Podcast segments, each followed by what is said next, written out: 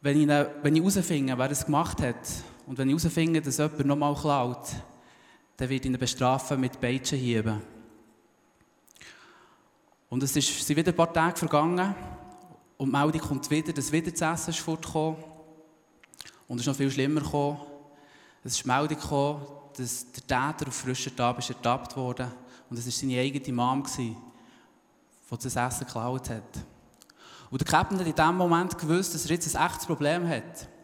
Er hat gewusst, seine Mama ist schon ein bisschen älter, die würde sterben, die würde die beiden Schläge möchte sie nie verlieren, die, die wäre tot. Aber er hat gewusst, wenn er es nicht macht und das, was er angedroht hat und was er allen gesagt hat, als konsequent nicht einhaltet, dann verliert er jegliche Autorität vor der, vor der Mannschaft. Und so hat er schweren Herzens entschieden, dass, dass er konsequent sein will und dass die Mutter muss bestraft werden muss. Und sie ist dann angebunden worden an diesem Mast und der eine Matros hat aufziehen mit dieser Peitsche. Und im letzten Moment hat er sich selber schützend über seine Mutter so gelernt und all die Peitschenschläge eingesteckt. Es ist mega, die Crew war mega berührt von dem. Und das ist vielleicht eine spezielle Geschichte, aber die Geschichte zeigt für mich sehr, sehr genau und sehr, sehr gut, wie es Jesus meint und was, was Gnade bedeutet. Es zeigt vielleicht so etwas von dem Dilemma, das Gott auch hatte mit uns Menschen. Wo er gewusst hat, dass er uns eigentlich liebt, aber wo er auch eine heilige und gerechte Seite an sich hat. Und weiss, dass Sünden müssen bestraft werden Und so hat auch er seinen Weg gesucht und Weg gefunden mit seinem Sohn Jesus, der gestorben ist für uns, an unserer Stelle, genauso wie es der Captain gemacht hat, an der Stelle der Mutter. Und für in diesem Bild zu bleiben, glaube ich, ist wahrscheinlich jedem hier äh, klar, dass wir alle schon irgendwann mal so in einer Situation waren, wo wir das Essen gestohlen haben auf so einem Schiff. Wo wir es verdient hätten, eine Strafe zu bekommen. Und ich selber, ich liebe es immer wieder, auch die Bibel anzuschauen und so ein Zusammenhänge zu sehen und zu sehen, was, ja, was Gott schreibt und was er, was er ähm, so für Pläne hat mit der Menschheit. Und ich glaube, die Bibel ist schon immer äh, ein ein Buch, wo die Menschheitsgeschichte drin vorkommt und wo wir lesen können, wie er Menschen geschaffen hat und was für einen Plan das er hatte. Und ich habe gemerkt, bei all dem, was wir lesen und was ich gelesen habe und die Zusammenhänge, die ich gesucht habe, sind mir zwei Sachen wichtig geworden. Ich habe gemerkt, dass wir einen Gott von der Beziehung und einen Gott vom Leben haben. Unserem Gott geht es um Beziehung und Leben. Er schafft Beziehung und er schafft Leben. Und das steht wie über allem.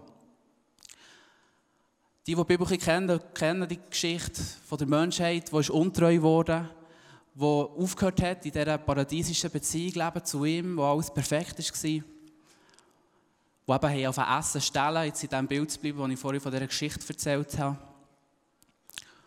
Und Gott hat geantwortet auf die Sachen, die passiert. Und er hat geantwortet mit Zorn. Wir lesen, dass er so wie ein Kelch oder Becher hatte, wo er immer wieder den Kelch hat über die Menschheit ausgeschüttet und damit sein Zorn über sie ist gefallen. Wir lesen das im Alten Testament und ich weiß, dass viele Leute Mühe haben mit diesem Bild von einem zornigen Gott. Und dass wegen dem viele Leute auch Mühe haben mit dem Alten Testament, weil das dort immer wieder so beschrieben ist. Aber ich glaube, es ist ganz wichtig, dass wir begreifen, dass es ein Wesenszug ist von Gott. Ich habe es vorhin schon gesagt, er ist lieb. Er, er liebt uns. Er ist gnädig. Aber er ist auf der anderen Seite auch heilig und gerecht. Und genau wie der Captain in diesem Bild hat er gewusst, ich kann nicht einfach immer das Auge zudrücken und sagen, das ist schon gut. Weil alles, was wir machen, hat seine Konsequenz. Und wir sehen, dass er auch im Alten Testament vielfach den Zorn auch über sein eigenes Volk, das er ausgewählt hat, über dem Volk Israel hat ausgossen. Und das hat sich zum Beispiel so ausgedrückt, dass sie anstatt im gelobten Land, wo sie verheißen haben bekommen, wo sie auch gelebt haben, wieder sie zerstreut wurden, weil sie untreu waren, weil sie ungehorsam waren. Sie waren zum Beispiel im Exil in Babylon und haben dort unten durch müssen.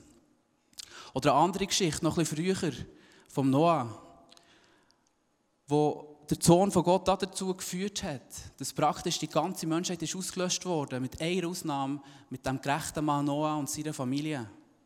Dann im Zusammenhang mit der Sintflut, wo einfach Gottes Zorn ist über die Menschheit gekommen und alles ausgelöscht wurde. Mega krass.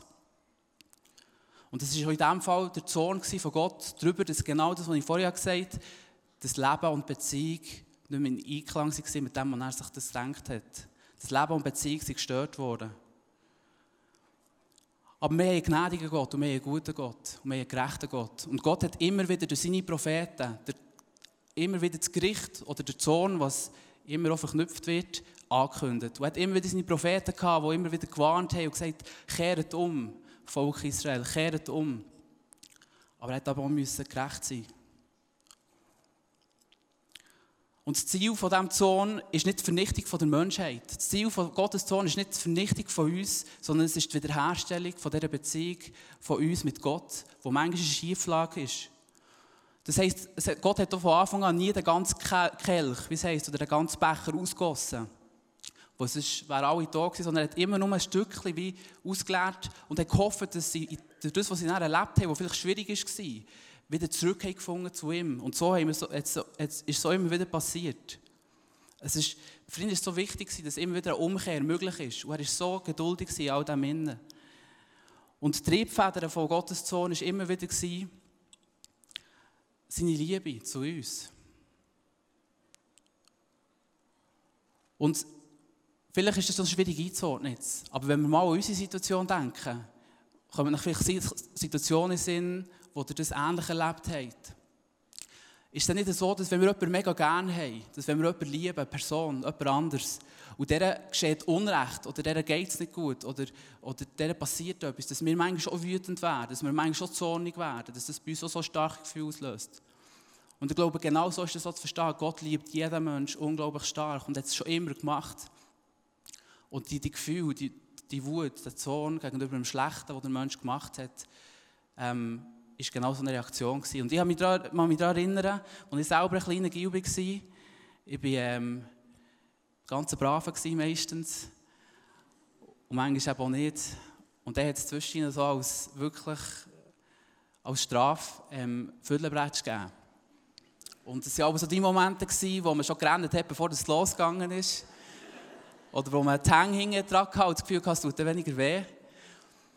Und ähm, mein Vater hat dann etwas gesagt, immer wieder, in solchen Momenten. Das ist mir nicht mehr aus dem Kopf. Hat gesagt, Giele, das tut mir mehr weh als euch. Und irgendwann werdet ihr das wissen. Irgendwann, wenn ihr vielleicht selber Kinder habt, werdet ihr das auch spüren. Es tut mir mehr weh als euch. Und ich glaube, das zeigt etwas von dieser Haltung, die der Vater im Himmel gegenüber uns hat. Wenn er manchmal schon Konsequenzen, wenn er manchmal sogar zornig ist über Sachen, die falsch laufen, sagt er immer über dem, es tut mir mehr weh als euch. Es ist der Moment gekommen, wo Gott hat gewusst, der Zustand vom Alten Testament, wo das immer wieder so passiert ist, den kann ich nicht ewig weiterführen. Es muss etwas ändern. Und er hat eine folgereiche Entscheidung getroffen.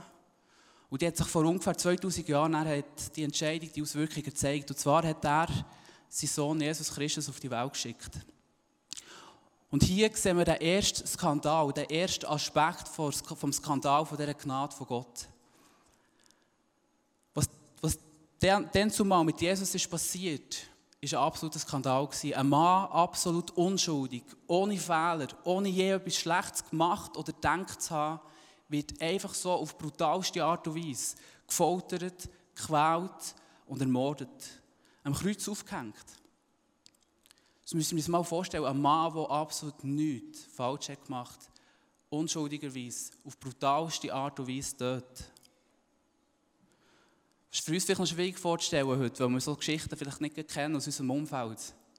Aber es gibt immer auch in den Filmen, wo so Ungerechtigkeiten passieren und ich weiß nicht, wie es euch geht, aber bei mir löst es immer etwas aus. Etwas Tiefes, eine Aggression, eine Wut. Auch.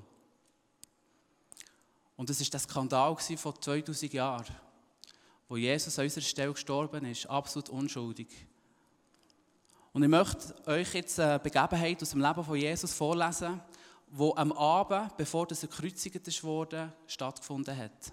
Also kurz bevor das, das er ist gefoltert und umgebracht wurde, lesen wir hier eine Stelle. Und diese Stelle ist für mich so in den letzten Monaten, und immer mehr über das nachdenken, wie so zum Kern geworden von diesem Evangelium, zum Kern von dieser guten Botschaft, die Jesus bringt. In Lukas 22, Vers 39 und folgende. Dann verließ Jesus die Stadt und ging wie gewohnt zum Ölberg. Seine Jünger begleiteten ihn.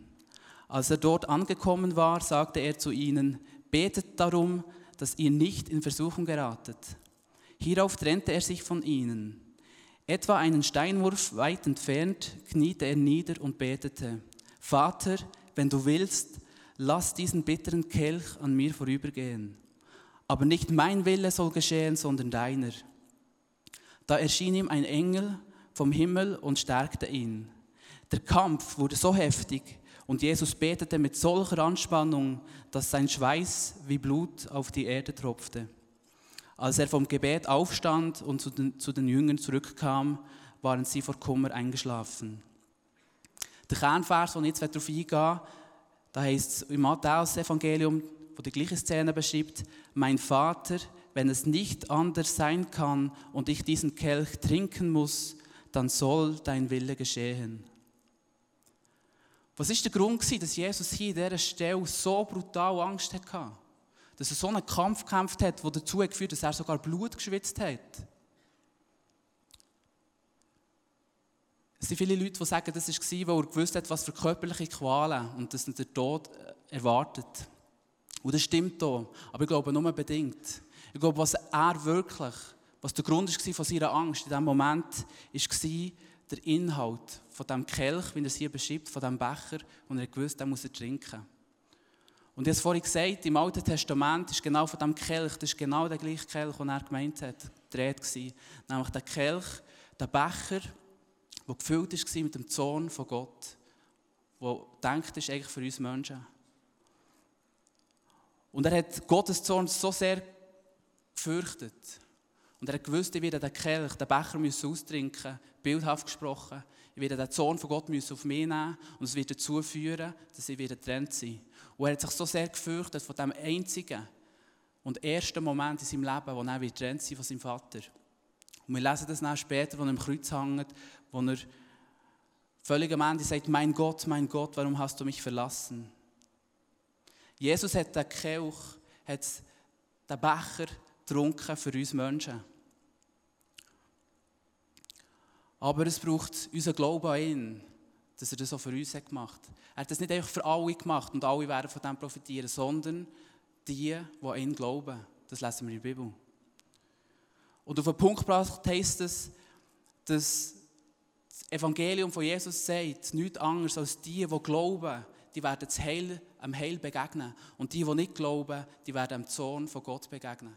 Wo für die gilt das nicht. Die werden dem, dem Zorn ausgesetzt sein. Und das ist genau die Gnadentat, wo wir immer wieder darüber reden. Oder vielleicht schon so viel gehört habt, so viel Predigten. Das ist genau das, was Jesus hat für uns da. Er hat den Zorn von Gott auf sich genommen. Er hat das Schlimmste, was es geben kann, was schlussendlich immer uns wird trennen von Gott, nämlich sein Zorn, hat er auf sich genommen. Und er geht ein unglaubliches Risiko ein. Gott geht ein unglaubliches Risiko ein. Er hat uns, dir und mir, den freien Willen gegeben. Und wir können uns für das entscheiden oder gegen das entscheiden. Gott hat das Risiko auf sich genommen, dass das alles nichts war. Im jüdischen Verständnis von Gnade heißt es, Gottes Gnade wird da wirksam, wo es dem Menschen an guten Werken fällt, die Gott belohnen könnte. Wenn Gott sich den Sündern so sehr erbarmt, wie viel mehr würde er denn den Gerechten einen guten Lohn, guten Lohn zahlen? Also überall dort, wo wir eben das gute Werk nicht tun können, dort ist seine Gnade, bekommt sie Wirkung. Und überall dort, wo wir gute Werke tun können, dort wird es Gott belohnen. Mal. Das ist das jüdische Verständnis von Gnade. Und das zeigt auch im Umkehrschluss, dass es so wichtig ist, wie wir unser Leben gestalten. Dass es so wichtig ist, dass wir auch gute Werke haben und tun aus ihm raus, wo Gott wird das belohnen. Gnade heisst auch Vergebung. Gnade heisst immer eine neue Chance. Gnade heisst eine, eine zweite Chance vielleicht. Im Wissen, dass ich immer auch wieder mit der Konsequenz von Sünden leben muss. Aber Gnade heisst Vergebung. Und jetzt komme ich zum Aspekt von Gnade, den ich glaube, wir oft ein bisschen vernachlässigen. Und ich glaube, es ist so wichtig, dass wir heute über das reden. Ich bin überzeugt, dass echte Gnade lebensverändernd wirkt. Das heisst, wenn du seine Gnade erlebst, wird es dich nicht kalt lassen, wird es dich nicht gleich zurücklassen, wie du bist Du wirst verändert werden. Ich glaube, dass Gnade uns erzieht in ein gottesfürchtiges Leben, das ihm gefällt und uns das Heil wird geben. Und dass es nicht vergeblich ist, im Sinn, dass wir genau gleich weiterleben wie vorher und es keinen Unterschied macht. Und im Titusbrief lesen wir genau das, wo das würde unterstreichen, Das schreibt der Paulus, denn erschienen ist die Gnade Gottes, die allen Menschen zum Heil dient, indem sie uns erzieht, dass wir die Gottlosigkeit und die weltlichen Begierden, Begierden verleugnen und besonnen und gerecht und gottesfürchtig leben in der jetzigen Welt. Und in diesem Zusammenhang glaube ich, dass wir jetzt zum zweiten Skandal vor Gnade kommen, wo für uns vielleicht noch entscheidender ist als der erste, den ich vorher gesagt habe, wo Jesus gestorben ist, absolut unschuldig. Weil dieser zweite Skandal vor Gnade, der betrifft dich und mich und der betrifft unser Leben hier und jetzt. Und zwar geht es bei diesem Skandal darum, um die Lüge der billigen Gnade.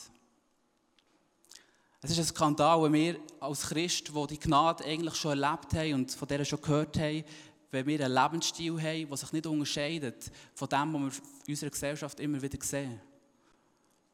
Es ist ein Skandal, wenn wir davon ausgehen, dass, dass wir sagen, dass Gnade lenkt. Ich kann leben, wie ich will. Gott vergibt es dir schon. Und das Gnade eben billig wird. Billige Gnade heisst immer wieder Rechtfertigung vor Sünde, aber nicht vom Sünder. Und aus diesem Grund kann ich im Alten bleiben, in meinem alten Leben. Billige Gnade ist immer wieder Predigt von Vergebung und das ohne Buß. Dabei ist Buß so wichtig.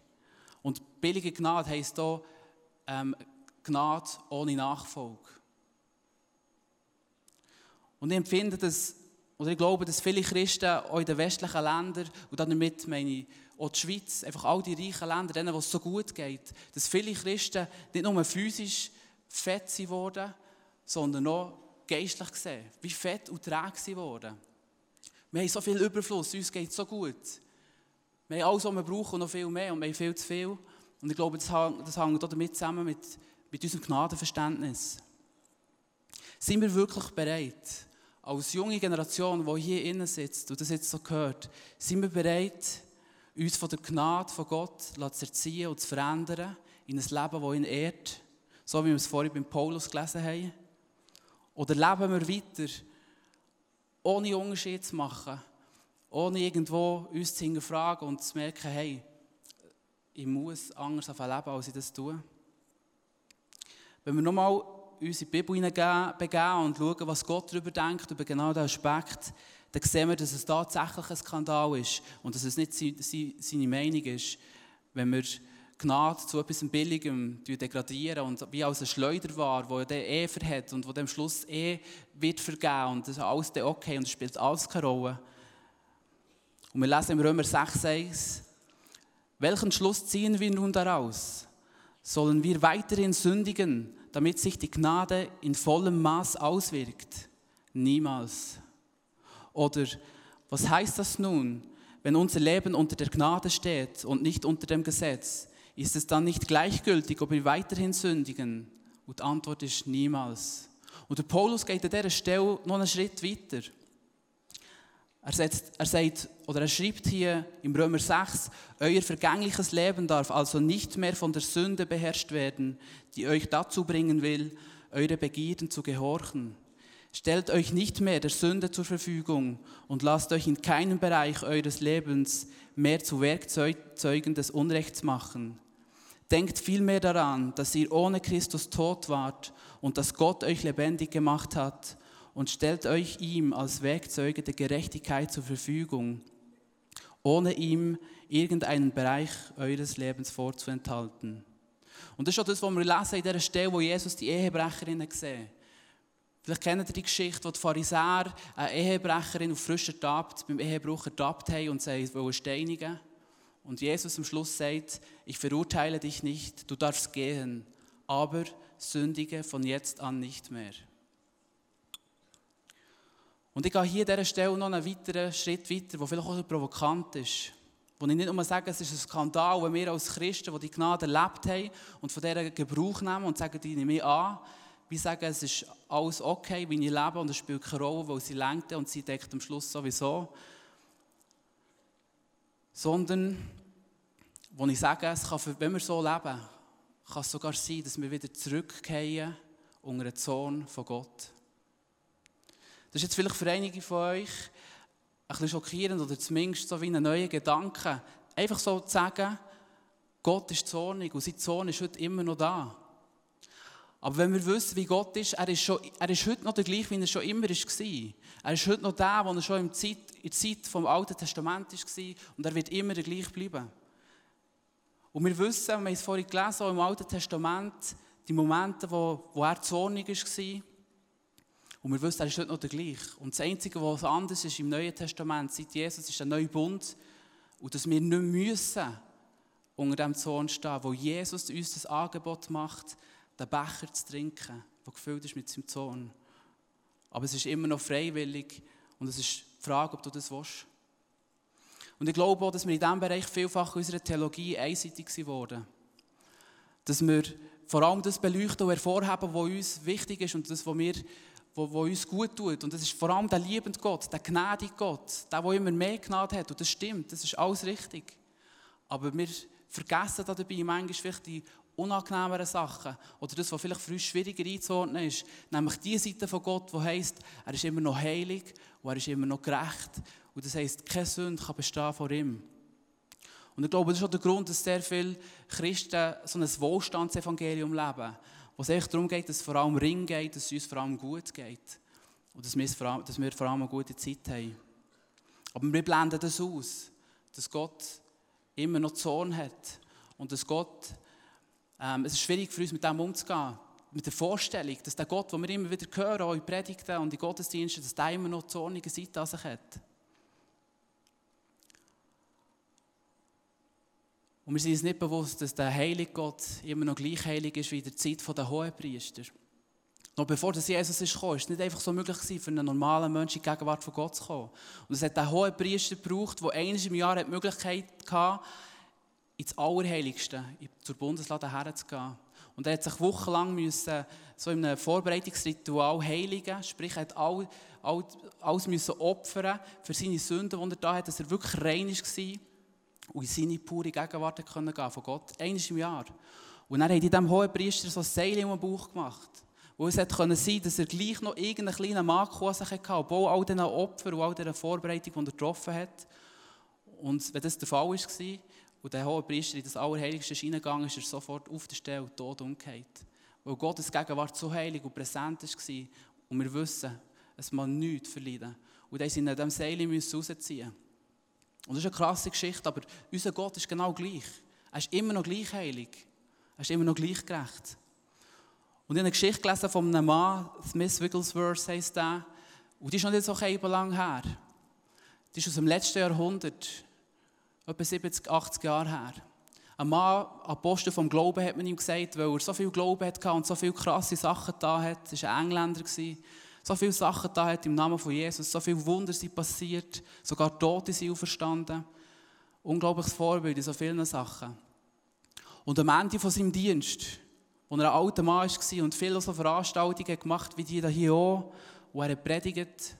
Und am Schluss hat er immer gebetet. Und immer dann, wenn er, wenn er davon beten ist Gottes Gegenwart so stark in den Saal, in den Raum hineingekommen, dass die Leute, die sie drinnen hocken, nach und nach raus haben müssen, weil sie es nicht mehr ausgehalten haben. Weil sie die Heiligkeit von diesem Ort nicht mehr ausgehalten haben. Und am Schluss ist er immer allein da gestanden. Am Schluss ist er immer allein da gestanden. Und die Leute haben sich irgendwann ein Spielwaffe daraus gemacht und geschaut, wer länger drinnen bleiben kann. Und das ist krass. Und das ist, das ist nicht 2000 Jahre her oder 4000 Jahre her. Das ist 70 Jahre her, dass so Sachen sind passiert. Und das zeigt doch genau das. Wir haben heute noch den gleichen Heiligen Gott. Es funktioniert immer noch genau gleich. Und Römer 1,18 bestätigt all das, was ich hier gesagt habe. Dass Gott nämlich immer noch zornig ist und dass das ein Teil von ihm ist. Gott, das heisst es, wo der Paulus schreibt, und zwar nachdem dass Jesus auf dieser Welt war, schreibt er im Römer 1,18, Gott lässt nämlich auch seinen Sohn sichtbar werden. Vom Himmel her lässt er ihn über alle Gottlosigkeit und Ungerechtigkeit der Menschen hereinbrechen. Denn mit dem Unrecht, das sie tun, treten sie die Wahrheit mit Füßen. Der Paulus geht sogar noch einen Schritt weiter und redet davon, dass in Zukunft irgendein sogar ein Tag vom Zorn wird kommen. Auch Tag vom Gericht genannt zum Teil. Römer 2 schreibt er, begreifst du nicht, dass Gottes Güte dich zur Umkehr bringen will? Doch du bist verhärtet, dein Herz ist nicht zur Umkehr bereit. So sorgst du selbst dafür, dass sich Gottes Zorn gegen dich immer weiter anhäuft, bis er schließlich am Tag des Zorns über dich hineinbricht. An dem Tag, an dem Gott Gericht hält und für alle sichtbar werden lässt, dass sein Urteil gerecht ist. In dem Moment, wo wir alle zusammen, es wird ein Moment sein, wo wir alle zusammen, jeder Mensch, der je gelebt hat auf dieser Welt, wird müssen vor Gott stehen. Das ist der Tag vom Zorn, wie es der Paulus hier beschreibt, oder der Tag des Gerichts, wie man es schon liest. Und wir müssen uns vor dem heiligen Gott verantworten. Dem heiligen Gott, es keine einzige Sünde, kein Makel mal verliehen, müssen wir uns verantworten für all das, was wir da geredet, denkt oder auch nicht da auf dieser Welt, wo wir gelebt haben. Und wir werden alle in diesem Moment vor diesem Richterstuhl stehen und die Frage in diesem Moment für jeden Menschen wird sein, ist der Becher, ist der Kelch, ist die persönliche Becher, die persönliche Kelch austrunken oder nicht? Hast du den Jesus hergegeben und in seiner Gnade zugelassen, dass er all den Zorn von Gott auf den Schlechten, was wir tun und wo, wo uns umgibt, dass das weg ist? Oder wird in diesem Moment, in diesem Kelch noch Zorn drin sein von ihm und wo uns wird trennen? Und Gott müssen uns bewusst sein, dass dieser Zorn in diesem Moment, im Endeffekt, uns für immer und ewig wird trennen von ihm. Und ich weiß nicht, wie das genau wird aussehen, aber ich denke, es wird schrecklich sein, wenn wir wissen, dass wir, dass wir werden trennt sein von Gott in Ewigkeit. Ich möchte an dieser Stelle nochmal festhalten, dass es Gott nie darum geht und nie darum ist gegangen, Menschen zu vernichten, sondern es ist seine tiefste und purste Liebe, Liebe, die er für uns hat. Es ist der grösste Ausdruck von Liebe, bin ich überzeugt, dass er uns unseren freien Willen gegeben hat. Er hätte es ganz anders können handhaben in seiner Souveränität. Aber er hat sich entschieden, dir und mir den freien Willen zu geben, das anzunehmen oder nicht. Mit ihm Beziehung zu leben oder nicht. Irgendein Leben zu leben, wo, wo schlecht ist, wo anderen Menschen schadet und mir. Oder ein Leben, das gut ist und wo, wo Leben auch wieder hervorbringt. Es ist unsere Entscheidung. Und es wird der Moment sein, dann am Tag vom Zorn, wo Gott mit einem gebrochenen Herz wird müssen akzeptieren, dass es Menschen wird geben, die sagen, ich will nichts mit dir zu tun haben. Oder dass es Menschen hat gegeben in ihrem Leben, die gesagt haben, ich will nichts mit dir zu tun haben. Es wird ihm das Herz brechen. Es geht nicht darum, uns zu vernichten, es geht darum, er liebt uns über alles. Aber er ist heilig und gerecht. Und Paulus hat gesagt, dass es allein der Glaube an Jesus Christus ist, der uns wird rechtfertigen wird. Sprich, wo eben der Kelch wird austrunken sein. Und ich persönlich auch mit dieser Allversöhnungslehre, wo da viele in unseren Kreisen umgeistert, nichts anfangen, wo heisst, dass am Schluss gleich jeder eben wird gerettet sein, weil Gnade am Schluss gleich siegt. Wo in meinem Verständnis, das ich vorhin gesagt habe, dass der höchste Ausdruck von Liebe, den er uns gegeben hat, unser freier Willen ist, würden ihn genau dann nicht mehr akzeptieren wenn er am Schluss uns alle würde zwingen bei ihm zu sein, in Ewigkeit, würde er unseren freien Entscheid, uns auch gegen ihn können zu entscheiden, nicht, nicht respektieren.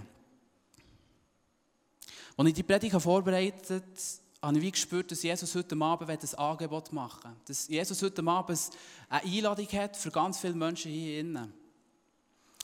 Es geht darum, um Nachfolge. Und basierend auf Matthäus 16, 24, was heisst, dass Jesus hat, gesagt, hat an dieser Stelle gesagt, wenn wir jemanden nachfolgen und mein Jünger sein dann wird es brauchen, dass er sich selber immer wieder verleugnet und sein Kreuz auf sich nimmt. Dass er mir nachfolgen kann. Wer sein Leben retten will, sagt Jesus, der wird es verlieren. Wer aber sein Leben um meinetwillen verliert, der wird es gewinnen. Und ich glaube ganz fest, dass es einen Unterschied gibt. Es gibt einen Unterschied zwischen Jesusgläubigen Leuten, die hier vielleicht ganz viel sind, die an Jesus glauben, die gerechtfertigt sind durch den Glauben an ihn. Und es gibt einen Unterschied zwischen Jesusgläubigen und Jesus-Nachfolger. Jesus sagt in diesem Vers, dass es einen Preis kostet, ihm nachzufolgen. Das ist nicht so einfach. Und meine Eltern sind so Leute, die im Alter von 27 das wie erkannt haben. Wo wir erkannt haben, es, ist, es gibt mehr als einfach Christ sein und einfach an Jesus zu glauben. Es gibt etwas Tieferes, und dem sagt man Nachfolge. Und sie haben sich wie selber zusammen entschieden, dann mit 27 den Weg von Nachfolge zu gehen. Und wenn ich heute schaue, als Sohn 22 Jahre später, nach dem Entscheid, und schaue, durch was für Prozesse das Gott sie geführt hat, er hat, er hat ihre Entscheidung brutal ernst genommen. Und was für Prozesse er sie zum Teil hat durch, durchlaufen in ihrem Leben seitdem. Die waren manchmal extrem hart.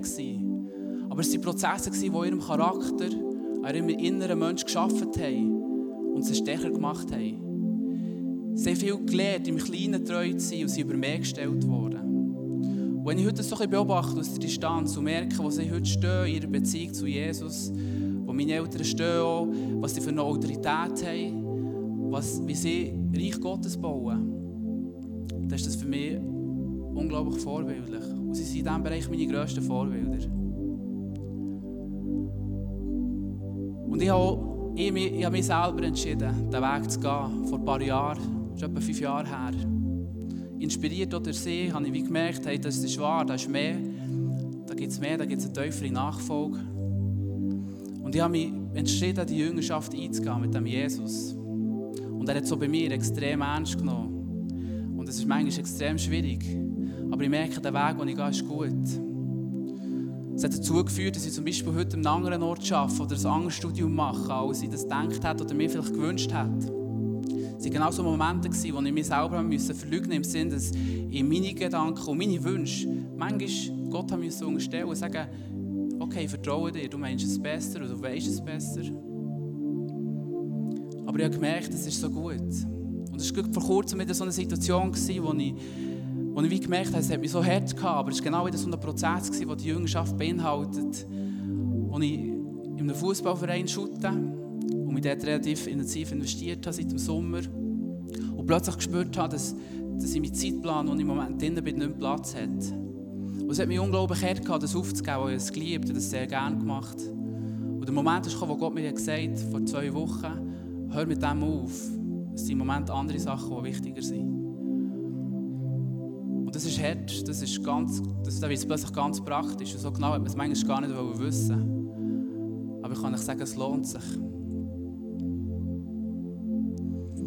Und ich merke, dass Gott heute Abend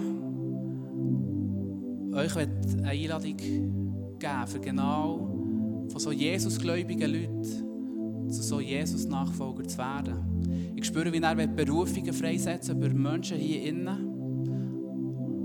Aber er wird es nur können, wenn du sagst, ich will mehr von dir und ich will in eine tiefere Beziehung gehen mit dir. Wenn du dich entscheidest, ein Nachfolger zu werden von ihm. Wenn du dich entscheidest, schon bereit zu sein, nicht immer den Weg vom geringsten Widerstand zu gehen und vielleicht auch mühsame Prozesse manchmal zuzulassen, im Wissen, dass er es nur gut meint.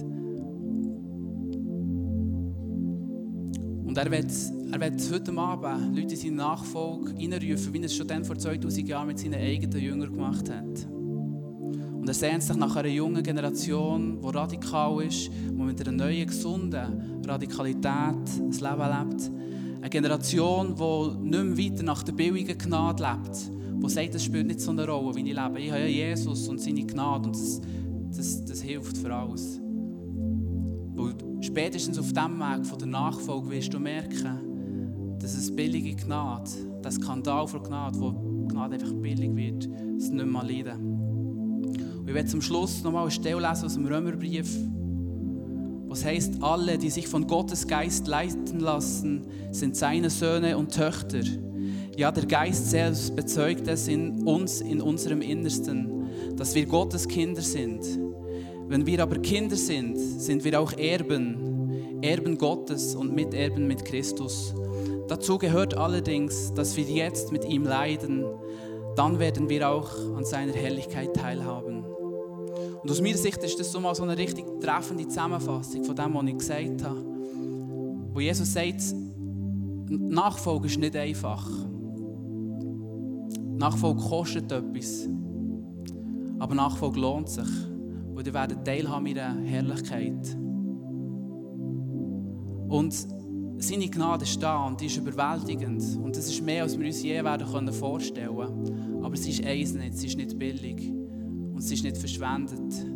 Im Sinn, sie, sie erfüllt immer ihren Zweck.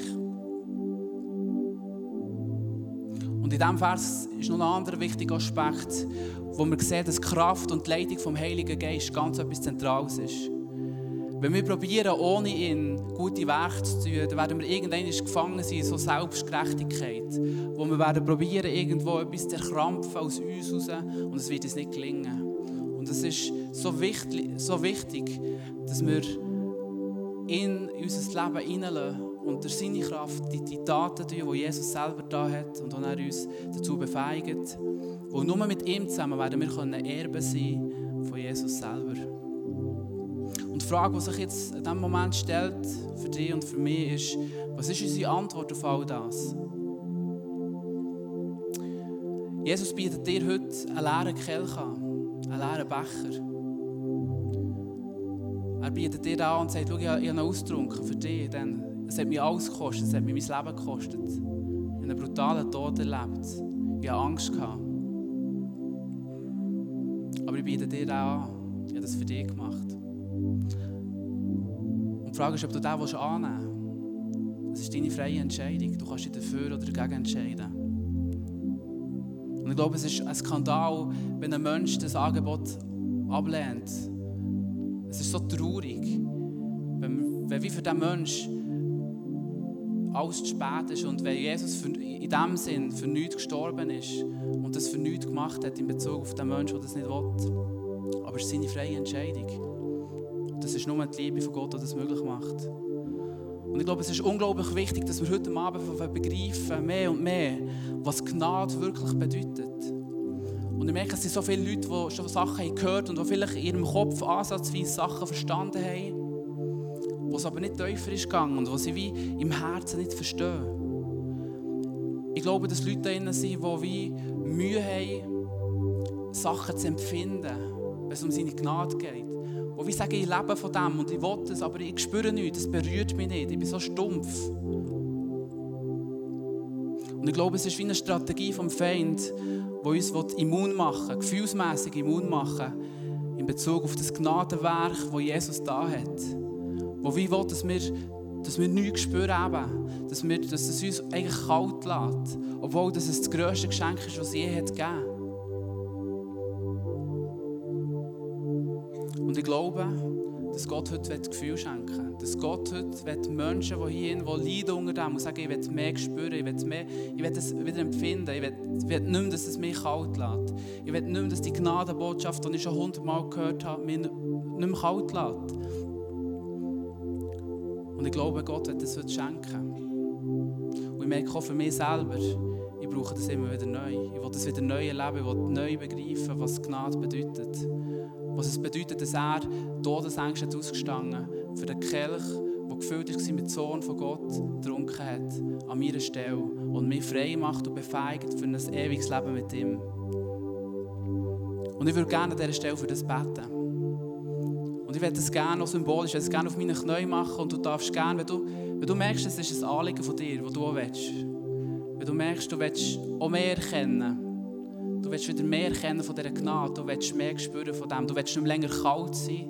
Du willst nicht mehr länger unberührt sein von dem. Dann bist du herzlich eingeladen, auf deine Knie zu gehen, einfach mitzubeten. Ich glaube, das Gebet immer wieder Wunder bewirken. Aber überleg das gut. Mach es, wirklich dann, wenn du spürst, dass du das willst, dass du wieder willst fühlen was es bedeutet, dass du mehr willst erkennen was es bedeutet, dass Jesus den Kelch getrunken hat für dich.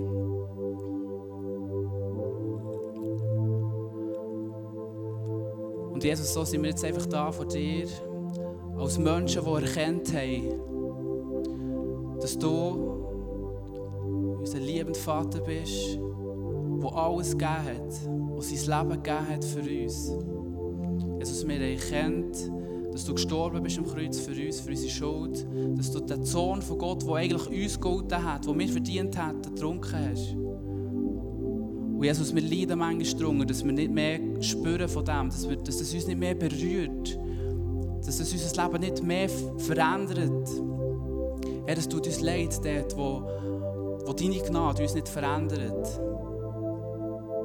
Und Jesus, ich bitte, dass du in diesem Moment so Blockaden fast auf zusammenreißen in unseren Herzen, so Blockaden, die wir vielleicht schon über Jahre haben und wo wir, wo wir weit darunter leiden Vater, setzt so Sachen frei über unseren Herzen. Schenk dass es tiefer geht in diesem Moment, Jesus. Das Verständnis von deiner Gnade, was es bedeutet hat für dich, was es dir gekostet hat. Und lass uns nicht länger kalt sein, sondern lass uns das berühren und dass wir das auch weitergeben können, Vater. Lass uns leidenschaftlicher werden. Das ist mein Gebetsanliegen für heute Abend. Halleluja, Jesus.